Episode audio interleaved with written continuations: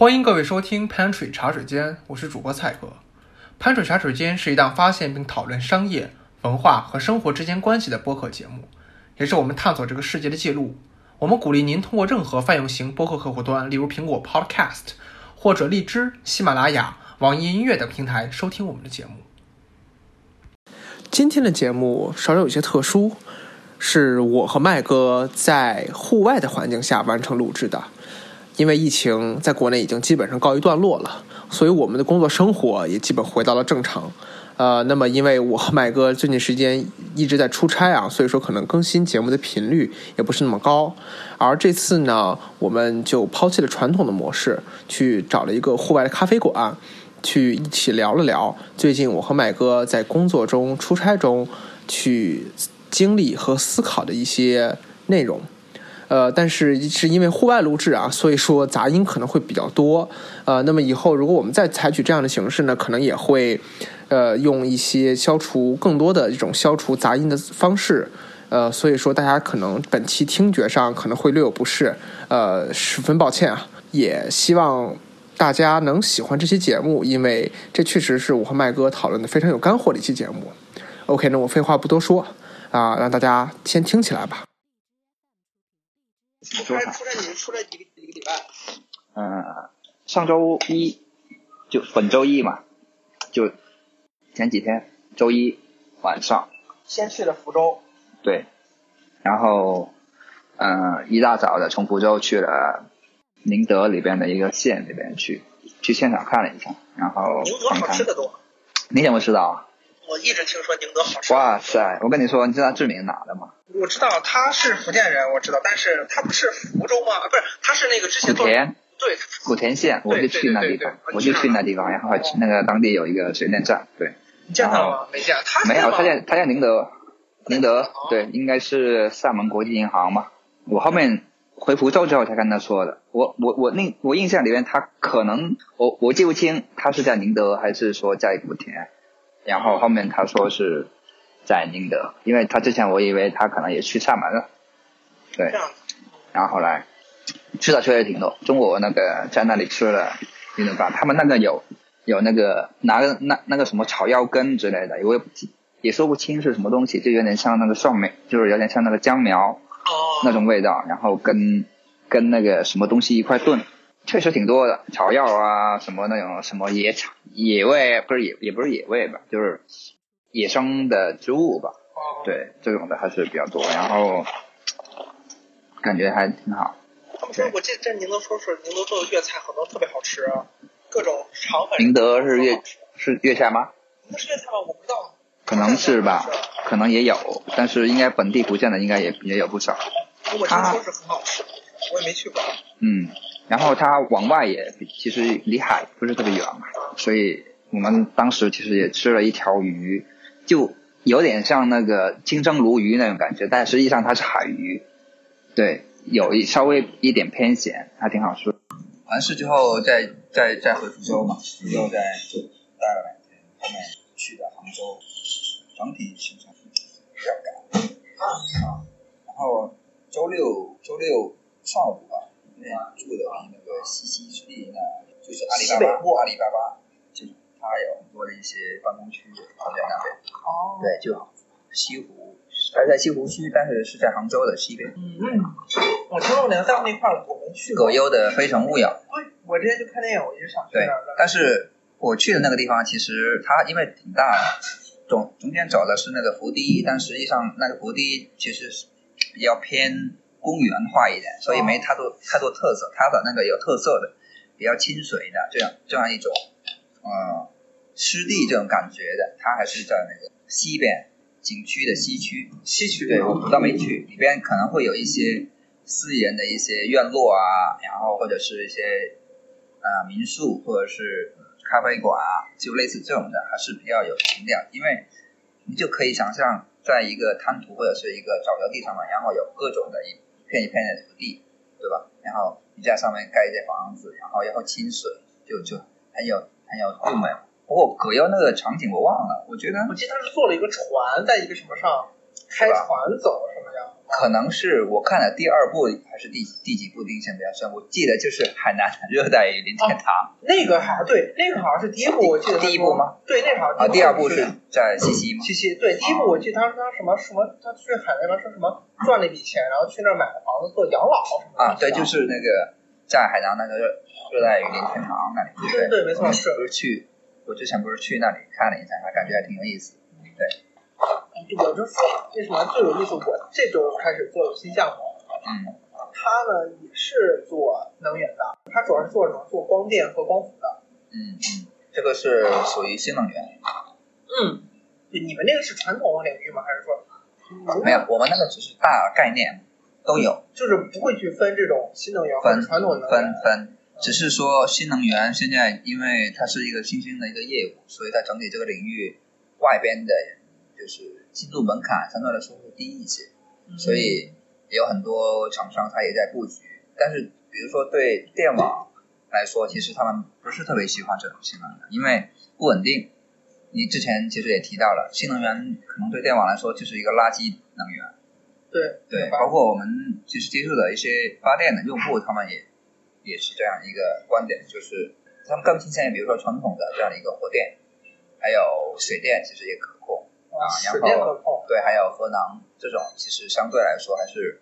比较稳定一点，并网其实影响也不是特别大。如果是光伏，还有风电，嗯包括比如说甚至是在海边的那个潮汐流这样的一种发电方式，其实很受这个天气的影响。对，对，然后导致它这个发电出来的质量不是特别好。对，我之前也有一个个困扰，但是我没有去客户那边没有去问。嗯但是我他们很有意思是，他们的风力发电站是可以并网的，啊，我觉得很了那不起。那那对，那那应该说是它本地的这个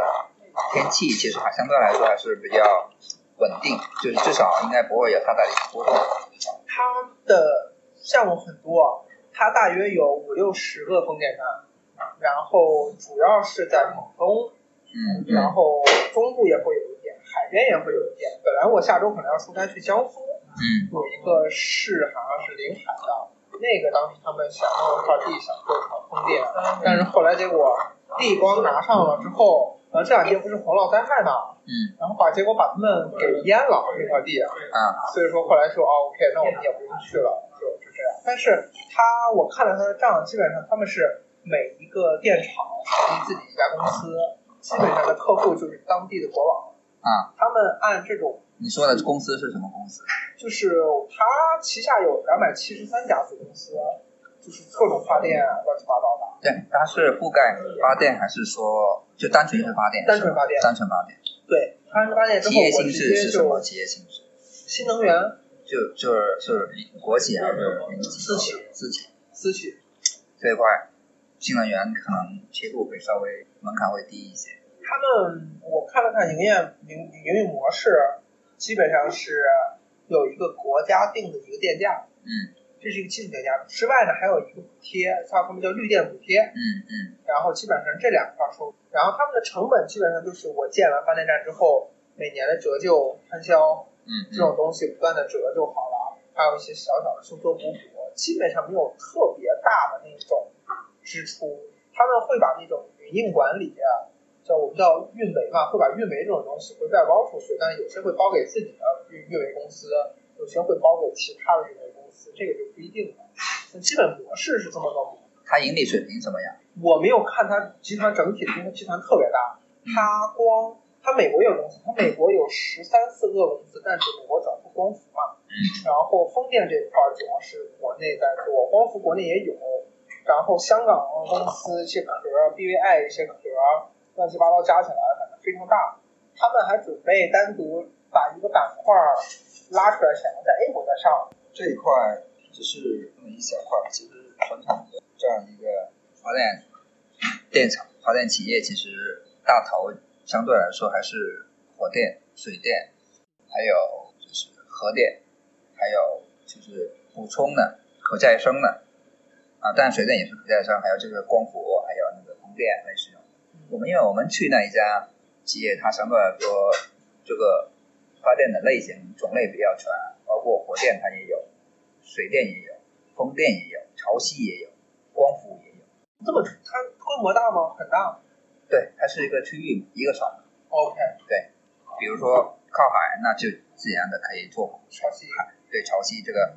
海上发电，对吧？然后有风，靠海一般它风大，有时候也会可以做风电。然后有煤运过来，它自己用煤来可以去做。然后它也有就是沿海，就东南沿海那一块，它也有自己的一个核电厂，可以发。那水电的话，那丘陵地带嘛，水电还是挺挺多的。我我们当时想去现场，但是没有去。其实去了现场，距离现场大概有几公里的，就是距距离大坝有几公里的那那么一个县城里边，他们当地最大的一个酒店里边，我们在里边去去吃饭，吃完然后再到他那个办公楼里边去进行这么一个一个一个调研吧。然后具体其实没有去想，其实可以去看一下，还挺好的。对，因为现在都在做这个数字化的一个转型嘛，去现场看它，因为相对来说，就是发电啊，还有这个电网，它的设备智能化其实做的还很很可以，甚至甚至说发电的，其实设备智能化对设备的一个安全就是重要程度还是非常的高。然后就你一对比之后，就发现其实像电网啊，不管是我们我国能源巨头南方电网还是国家电网，它的这个信息化的这个水平还是很高的。但像发电，它就投入非常之低，很不是一个量级的。你就可以想象一下，就是呃，比如说可能电网它它的这个信息化投入是一年可能呃会有二三百万，或者二三十二三百亿。百亿啊，对他们电厂的可能几大发电加起来可能还没有二三十亿，还没有三十亿标准利润，所以它就差了一个量级的。这是为什么？是因为因为首先业务特点不一样，因为发电它其实更看重它设备的一些安全，它不是说电网不看重，只是说发电它其实更看重，它聚焦还是聚焦在哦，OK 我发电对吧？我能发电就行，但是我并不需要通过很多很多的智能系统，它才能发电，它能发电就可以。是有点像那种，还是用我们过去那种物理式的这种，对我转着把电发上来就行，对你就别管我，我其实甚至都不需要那么多智能化，我只要，我甚至说不好听，一个人在蹬自行车发电，只要能发出来也行。对，所以这一块是它第一它的这个业务特点。你像电网的话，它很多，你这个网是怎么调度，你这个每它其实里边那些数据啊、信息化，我们其实比如说每个区域怎么怎么去管，嗯，这些其实它对信息化要求比较高。那电厂电厂的话，他们虽然说也有，就是一些主要是做的是预警监测，就是可能会比如说我这个天气不好，嗯，或者是我这个水文情况是怎么样，嗯，然后呃，就就是针对水电来说嘛，对吧？然后如果是海上发电，那可能就是说潮汐呀、就类似这种，它的那维度其实比电网其实数据维度会少很多。它业务性质边一个就是我为了生产产品呗，对。一个说是为了为了调度一个产品，有点，像调度还有使用，然后分配，有点像，有点像就是我生产公司和我淘宝，或者说我的顺丰这个样子。对，其实有点像，呃，运营商，啊运营商你这个很多套餐怎么配，什么不用去怎么怎么样，可能就电网有点像这种，但是我具体底层的这些东西，我可能就不需要那么多。就像你刚才说的，我这个东西造出来，但我造出来，我可能并不需要那么多的一个信息的这个维度管去管控，所以它导致它信息化的一个投入及重视程度都不是特别高，甚至它这个没有一个专门的，就嗯下面区域跟那个电厂没有一个专门的一个信息的一个 IT 的一个组织在里面，它只是更多是一个，哎，我总部搭好了，我总部有，然后我上面的可能是做一个一个运维嗯，就可以了。嗯啊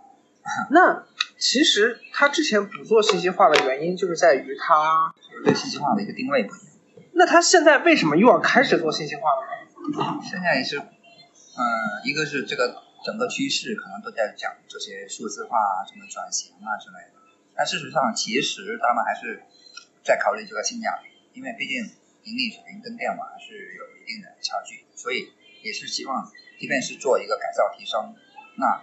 也是把这个钱花在刀刃上。哎，那你们去看这些企业都是什么性质？国企吗？还是说什么性质？都国企。因为你像我做的这个啊，我就我今年做这个，就是基本上它是私企嘛，私企去发电，嗯它对于成本控制啊、或者说对于利润率的要求啊，我觉得会比国企相对高，因为它不需要承像国企那样承担那么大的社会责任嘛。但是你如果是国企这种东西，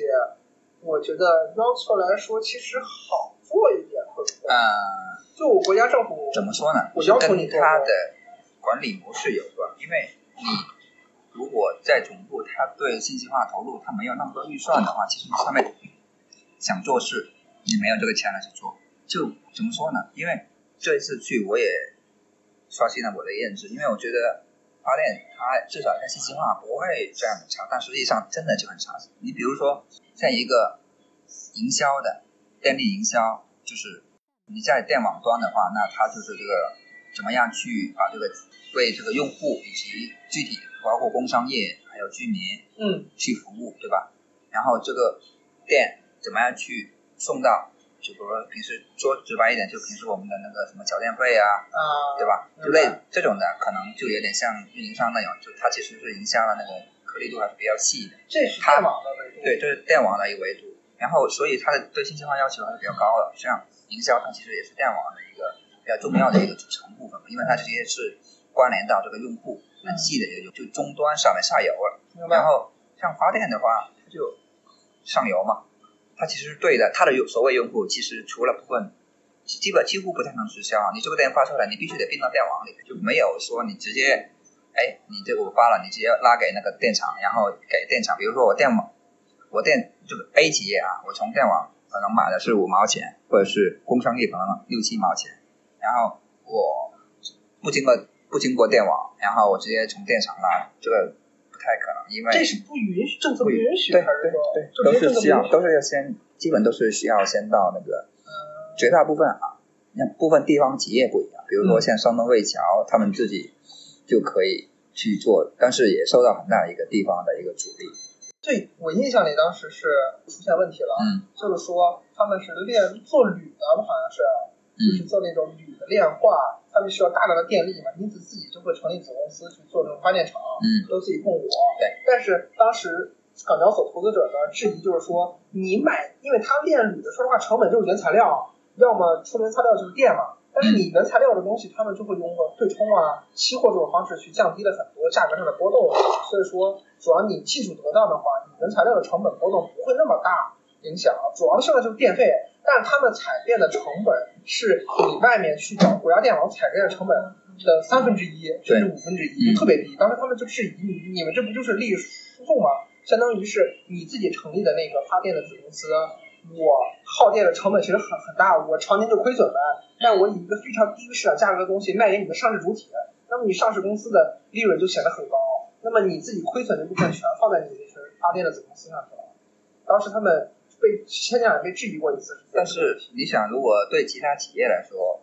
就是对外来说，如果你能以低于国家电网三分之二这个价格去买电的话，那肯定对企业是利好。所以当时魏桥这个是其实对山东电力其实是一个很大的一个冲击嘛。但是中间这个就是具体，比如说山东电力跟魏桥它那个地方政府这样一个中间的一个博弈的一个问题。对他们但是沟通过这样的一个，一定也有很强这么一个实力嘛。但是这样的一一些情况在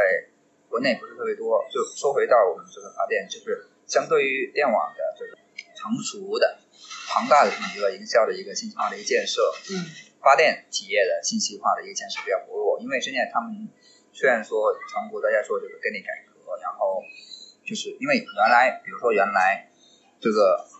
嗯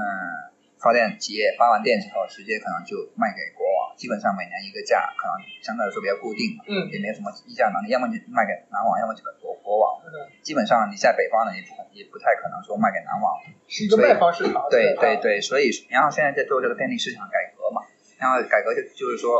国家电网啊，包括南方电网，它就不会说做一个二道贩子赚这个差价，它可能只收一个过路过路费，然后呢会有另外一个市场主体是什么呢？就是说是就是这个这个购电公司、售电公司，比如说嗯，你成立一个售电公司，你从发电厂那里去买入这个价，然后再通过国家电网搭这个这个这个这个路线哦，过路然后这就售电公司那几年成立的几千万不是几千万，就是几百上上千可能都不止这么一个数量，所以导致售电端它那个采购那个价格会有浮动。但是现在，呃，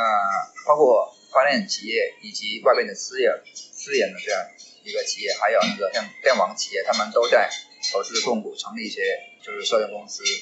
我想说的是，即便是这么一个情况，它实际上现在用的一个系统，其实还是国家电网给搭的，就是国家电网它会弄一个弄一个弄弄一个就是电力交易系统，你这个发电出来多少钱，的这个价其实很主要的就是你这个价报多少，对，你就在那套系统里面填。我捋一下啊，嗯，这是发电公司对吧？发电公司发出来电，我卖以前是卖给国网，国网呢，我把整个的电网全部搭出来了，那么我电网就天生的以为我应该去承接电力的传输一切东西，所以说我充当了一个二道贩子角色，我卖给末端的我们平常的企业啊、公司啊、个人啊、家庭啊等等。那现在呢，说他卖就是发电厂，他我卖我就不卖给电力公司了，就国家电网了，然后就把国国家电网这一部分剥离出来，剩下的那一部分呢是原来专门做电网的，相当于是工程施工建设，然后成立那些售电公司呢，就相当于是他租了国家电网建好的基建，承担一个电力买卖的一个角色。我发电厂卖给售电公司，售电公司再去卖给末端的用户嘛。这样这样的话就形成了一个价格磋商，就是你有 N 多发电厂对 N 多售电公司，N 多售电公司对 N 多的末级消费者形成一个市场价格。其实这这个市场价格，我觉得它真的是一个市场价格。我我我一下反应就感觉这是一个假的市场价格。啊，是有一点，因为现在其实，在做这样一个初步的一个，虽然说轰轰烈烈，但实际上，呃，在松动的基础上，其实进度并不是那么的大。其实很大部分还是存在这个规计划这么一个因素在里面。其实对一个区域来说，它的 整体的一个电价，其实还是会由物价局来去会来管，在这个基础上可能会有一些你是电价对。电价是谁管？是国家来判断，还是当地的物价局是不是来判？呃这个是不是要权力到上升到哪它？因为各个区域的差异不一样，当地的这个占比应该会比较大。它总体上会有一个指导，但是在基基础上各个区域差异很大，啊，所以说他们在这做这个系统建设的时候，也会觉得这个各个省吧，各个地区的这个，即便是售售电买电，它的这个规就是交易交易的这个规则也不一样，所以整体来说就是也不是很适合说哦，我建一个统一的系统，全国都一起去做，它如果要做成全国统一系统，其实也有问题了。它嗯。本来我就要做一个市场市场一个竞充分竞争的东西，嗯。我要做成同全国统一统一的，嘴瓢了，做成一个全国统一售电公司的话，又回到了和国家电网一样的情况，无非只不过是相当于把国家电网这块儿又成出来，又单独拿出来成一个寡头而已。它如果要这样这样建立的话，其实和从国电里面把这一块售电的部分拿不拿出来没有区别，我觉得嗯，我说的是建信息系统，新系统对啊，建信息系统建全国还不太合适。然后，呃，但实际上，举你比如说像他们发电的，比如说我上网这个竞价我报多少，他们其实也想了解，哎，其他人会是报多少，这个是不了，他们是不了解。比如说，数网电价你是对不了解的。对对，然后，但是电网公司了解，但是他们发电企业其实很想了解这个数，但是基本他不太能要得到。不公开，对，因为电网端它比较强势，对，基本上包括很多的一些数据，他们想要的话，除非发改委或者是国资委专门有人，他们还得拿一些打印好的文去那里跟人家要，然后人家才给，要不然没有这个授权，一般人家就是电网端不太不太喜欢给给给他们，对。所以说其实我的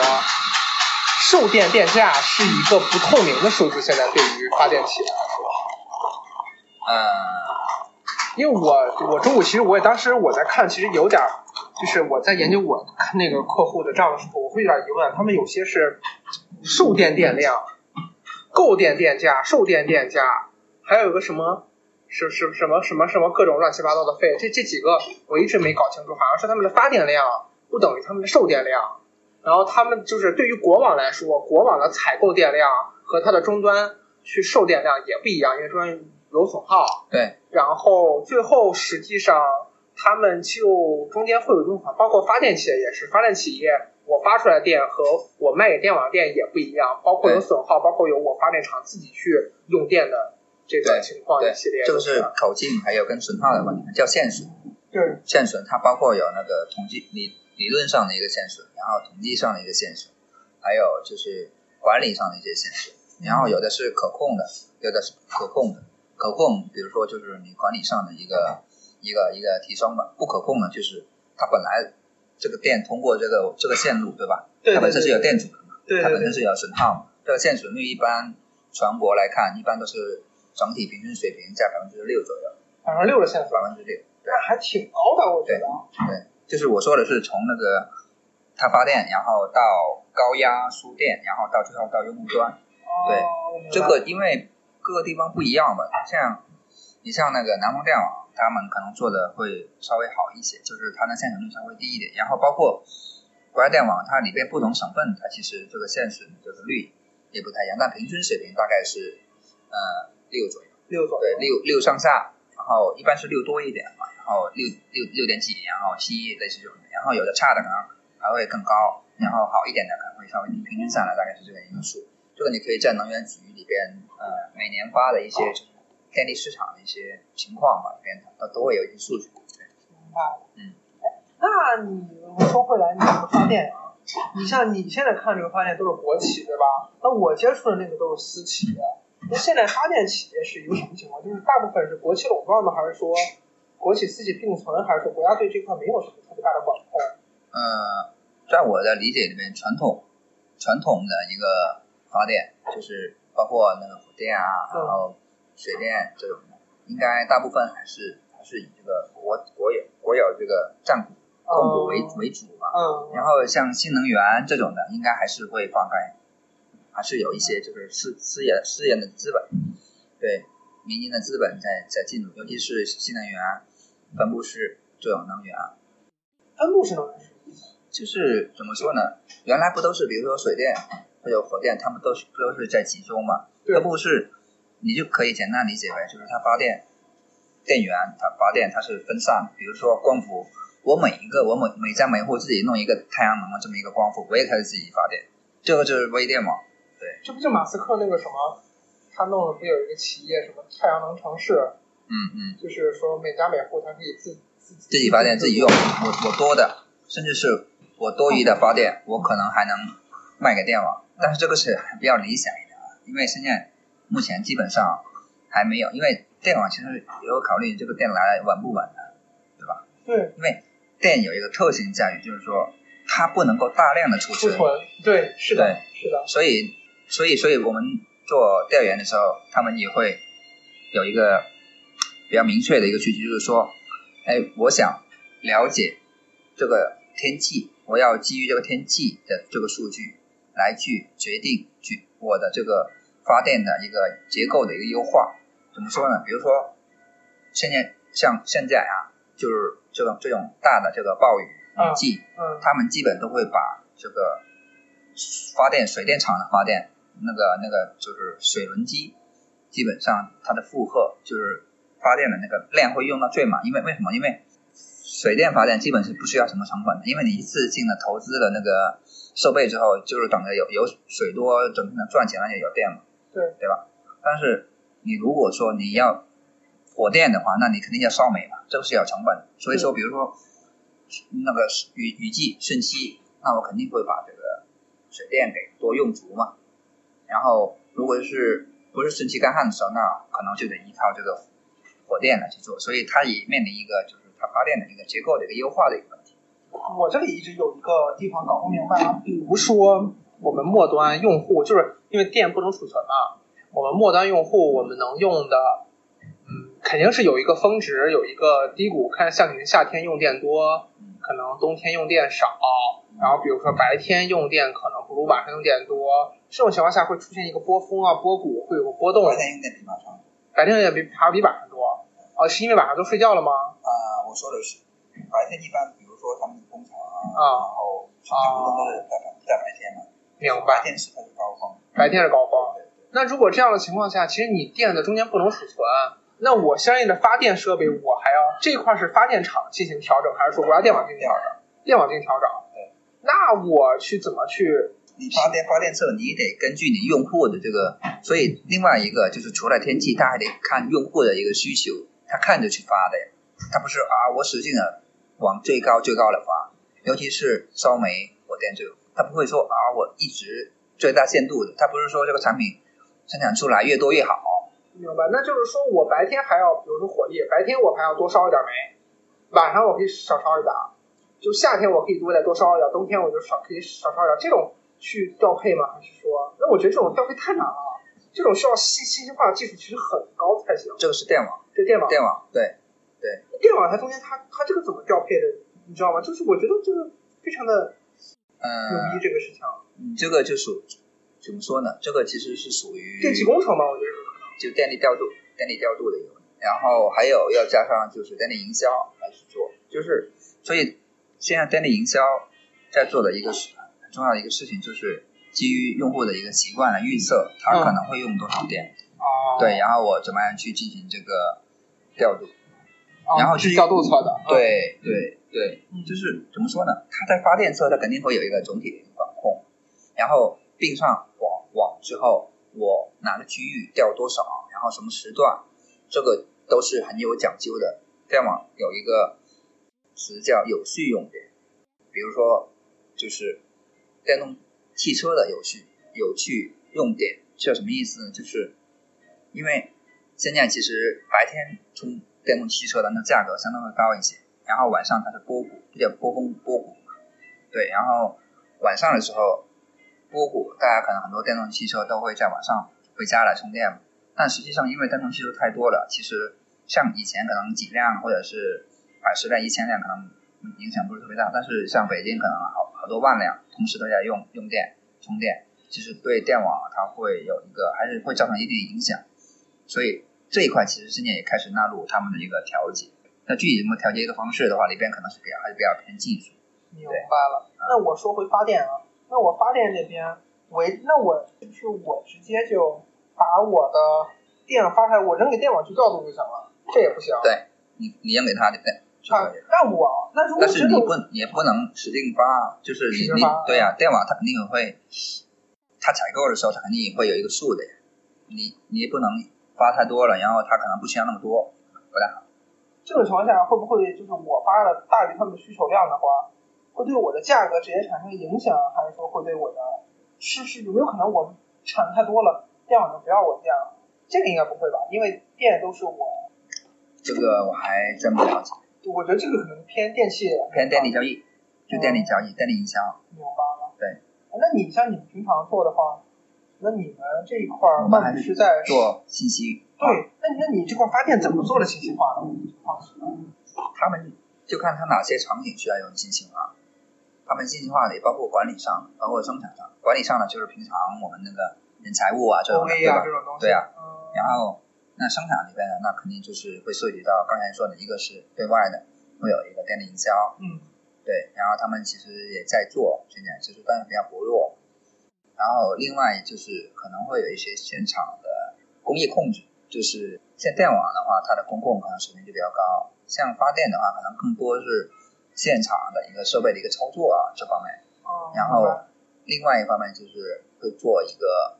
发电的一个相关的一个数据的一个决策的一个就是数据的一个预预警嘛，就是刚才我提到的，它温度是多少啊，然后水文情况是什么样啊，然后指导我到底发多少电，然后怎么去优化我这个发电的结构，就是类似于这种的，对，对，所以它其实很多时候吧，也不一定说你上个系统就能给它提高什么东西，因为你上个系统其实不像。不像那个电网，它那个管理很精细，用户也特别精细。你真的上一个系统，其实还是很重要、很必要。比如说你这个每家每户这个里边这个电表，它的数据很多啊。我采集这个数据，那部分分析出来你这个用户的一个用电的习惯，啊对吧？但是像发电的话，它其实就是卖给电网，然后并不会说，呃，我上这么一个系统，而给我能多发点电或者是什么，并不会啊。所以它整体这个业务的这个。对信息化的一个业务特点决定了对信息化的一个定位不一样。所以它一直信息化都是属于它的一个支撑的一个部分。就我跟他们访谈的时候也明很明显的能感受到，他们觉得这个信息化其实对我，甚至是信息考的人，他会觉得对没不是特别明很强的感受到这个信息化对我的一个生产有什么就是特别不能帮我赚明显的一钱个，作用但是这。个东西是帮我省钱的。但是大部分业务口层次的，就是层面的人，他们会认为我增加我赚钱的需求是更多的，但是内部支撑部门，比如说财务啊、人力啊，这种东西是帮你省钱的部门，但他们会忽视这些。对对。对，然后其实明显的一些问题嘛，都是很共用，比如说啊，我这个取数也取不到啊，什么什么啊，类似这种，我觉得，呃，可能他们更多是从这个增量的思维来去看吧，就是说，哎，我这个盈利能增加多少？但实际上，我觉得你提高效率，减少就是一些故障，然后甚至他们一直所需要的这个提前预警，这些可能效益都是看不到，但是其实还是有这个需要必要在。对他，因为我觉得业务人员其实很简单，就是如果有新的电厂出来，我去负责做的话，OK，这其实对他们来说，只不过就更直观的是一个新的东西的出现，嗯需要让他重新去操作，重新去发电，这样那样。嗯但是我觉得业务人员经常不太，他们会考虑一个成本的问题。那我重新建一个电厂会要花多少钱，对吧？那我在原来的基础上，如果提高效率的话，我不需要投入那么多资本，我就能得得到很多的一个一个一个一个一个一个收入啊，这样的一个效率的提高啊，利润提高。我觉得这个其实对于这个营者来这个说更这个其实你对于一个民营的企业可能还是比较实在。比如说我原来是十个人要看守那个电商，嗯然后现在我可能变成了两个人、三个人就可以智能化去做了，智能工厂了就。那对于他们来说，那就类似于国有企业的，那多余的人出来那干嘛？就有会有也会有这个问题，对，这倒是对吧？是它并不是说完全，哎，我说砍掉就降成本？并且新的这个信息系统手段上来，因为现在其实发电能源，尤其是发电侧，比如说水电站这种很在很偏远的地方，其实不太好招年轻人过去，所以他们很多的这个比例都是老员工。老员工其实做这种新的东西，其实接纳度还是比较低一点。对，对明白，是的，对，就很有意思。就是我们调研到了一家企业，就是基本三十五岁以下只有十分之，十分就是所以年轻人占比比较少，所以导致他可能可能很多平时的一些管理啊，可能都是通过线下这种手段去做。因为你要又是企业微信，又是微信呢，又是什么其他移动端的手手段，可能他们觉得老老人肯定可能不太愿意去。对对是，我觉得其实三十多岁还好，如果四十岁你还没有从事管理岗位，还是在比较基层去做一些实际业务的话，可能就它的更多的重心是原有的体系，维持原有的流程，嗯，把活儿做完就 OK 了。对因为对他来说，我觉得提高生产效率或者什么之类的诉求不是那么大。对，对所以说反而推一些新的东西对他们来说是一个压力和负担。嗯，对他们可能觉得，哎，我不想学，然后觉得每天整了个系统，我每天都要总部要啊报数什么什么这样，每天都得录，然后我花了很多时间在这些事情上，但是你上面可能就纯粹因为本期录音的时间较长，为了方便大家收听，我将整个一段录音剪成了上下两集。那么上半部分就到这里，欢迎关注我们的新浪微博 at pantry 茶水间。如果您喜欢我们的节目，您也可以关注我们，并在这里给我们打分。有任何意见和建议，也欢迎直接在节目下给我们留言或发送电子邮件。来信请至 newspantry at 幺二六 com，newspantry at 幺二六 .com。那么我们下期再见。